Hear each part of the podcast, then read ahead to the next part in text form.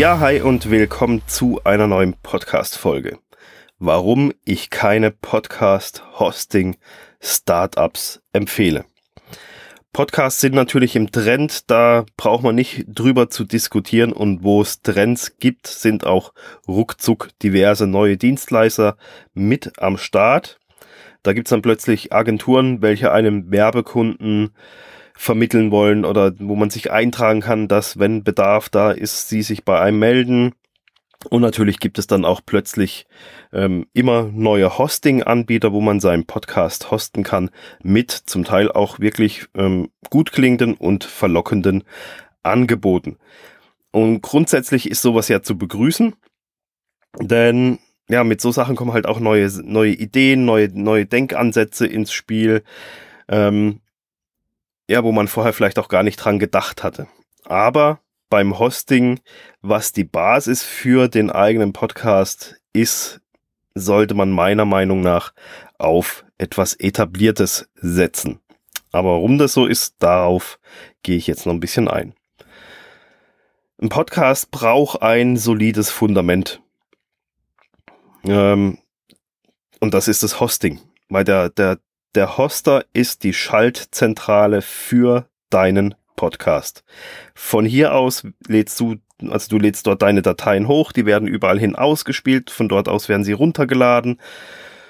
Und ja, da ist es halt einfach so. Also alteingesessene oder etablierte Hoster, die wissen einfach, wie das läuft. Auch haben die halt entsprechende Kontakte zu den Verzeichnissen wie jetzt Apple Podcasts oder, oder Spotify die kennen sich halt schon eine ganze Weile und ähm, haben da halt ihr entsprechendes Netzwerk hinten dran, dass wenn auch irgendwelche Veränderungen anstehen oder sie, die wissen halt auch, wenn irgendwo ein Problem ist, ähm, da müssen die ruckzuck sich zu helfen, weil die haben natürlich im Laufe der Jahre schon mal alle Problemfälle, die es so gibt, haben die eigentlich alle schon mal durchgemacht und von dem her ist das da natürlich wissen die einfach, was Sache ist. Und, und sowas kann natürlich sein bei einem, bei einem Startup, das noch gar nicht die Erfahrung sammeln konnte. Klar, äh, weil gibt's ja noch nicht lange die Firma. Ähm, dass da das halt zu Problemen führen kann. Und der eigene Podcast ist ja schließlich Teil eines deines Business und somit sollte der auch immer verfügbar sein, und nicht irgendwie auf einmal von dannen ziehen oder irgendwelche Probleme verursachen oder man muss ständig den Support fragen, weil wieder irgendwas nicht funktioniert. Ähm, deswegen sag, bin ich hier der Auffassung, dass man da drauf achten sollte, dass man hier einen Hoster nimmt, wo viele Podcasts sind, wo man weiß, okay, das funktioniert einfach mit dem und ist nicht irgendwelche eine Experimenteinsel. Und darum geht es auch im nächsten Punkt eben. Es ist kein, ein Podcast ist kein Platz für, für Experimente. Vor allem nicht, wenn du ihn als Business-Element siehst. Wenn du einen Podcast machst nur zum Spaß, aus Jux und Dollerei, als Hobby, dann ist das vielleicht nochmal was anderes. Ähm, aber wenn dann ein, ein Business-Ansatz hinten dran ist, dann sollte man da nicht anfangen mit rumexperimentieren. Und nehmen wir einfach mal an, äh, so ein Experimentebeispiel, mal um das so ein bisschen plakativer zu machen, nehmen wir mal an, du verdienst jeden Tag 1000 Euro direkt durch deinen Podcast. So, wenn du jetzt mit deinem Podcast bei einem Startup untergekommen bist, weil das ein super tolles Angebot hat, sich der mega modern und mega fancy präsentiert und plötzlich haben die einen Ausfall und bekommen es auch aus irgendeinem Grund nicht so schnell hin. Oder Apple Podcast akzeptiert die, den Feed von denen einfach nicht mehr, weil halt irgendwas, keine Ahnung, äh, machen sie halt nicht mehr, wollen nicht mehr, weiß ich nicht, schlag mich tot, irgendwas. So. Oder von denen, das, das Modell, das Hosting-Modell von denen hat sich dann doch nicht rentiert und sie sind von heute auf morgen einfach mal pleite und ein Podcast ist weg. So. Und jetzt hast du jeden Tag aktiv Geld verdient, wirklich aktiv durch den Podcast und auf einmal ist er weg, erst mehrere Tage offline und somit hast du keine Einnahmen mehr. Würdest du das machen für dein Business? Ich nicht. Das wäre zu viel Geld, was da flöten geht. Und ich möchte, möchte euch beziehungsweise dir auch noch einen, Beispiel mitgeben, wie es mir mal begangen ist, äh, ergangen ist, wo ich bei einem solchen Launch, bei einem Startup oder halt bei einem Launch von einem Produkt war, das ähm, die Firma selber war kein Startup, aber das Produkt. Ähm, und zwar an einem Beispiel für den Mitgliederbereich. Ich habe da in der Launch-Phase dieses WordPress-Tool, das ein Plugin zum Aufbau von einem Mitgliederbereich, also wo halt die ganze Rechteverwaltung und alles mit drin ist, hatte ich eine Lifetime-Lizenz für einen einmaligen Kauf, also von 500 Euro hat mich das gekostet.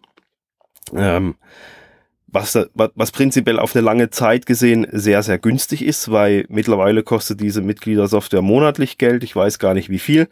Ähm, aber selbst wenn es 30 Euro sind, 30 Euro, das sind über, das sind 360 Euro im Jahr, zwei Jahre bezahlt.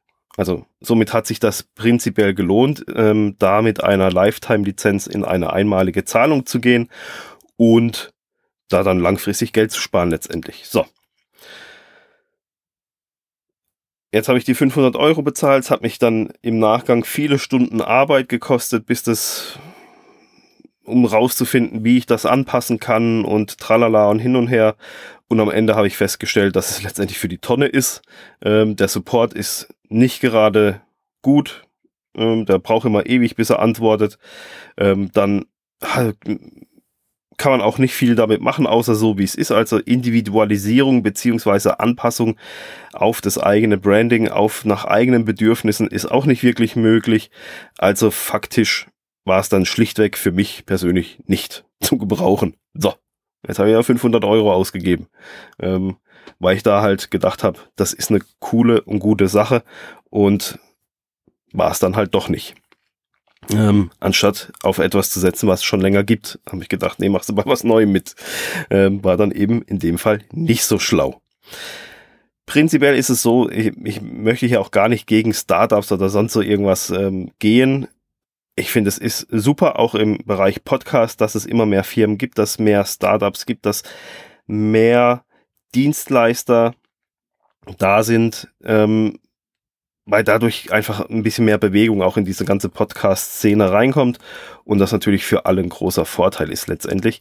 Ähm, aber wenn es halt ums Business geht, würde ich nicht hingehen ähm, und irgendwelche Experimente anfangen und am Ende muss ich dann zusehen, dass ich dann vielleicht doch umziehe oder sonst irgendwas. Oder es kommt mich am Ende dann durch das vermeintlich Log-Angebot wird es dann auf einmal doch wesentlich teurer und man denkt sich dann, Mist, hätte ich das mal anders gemacht.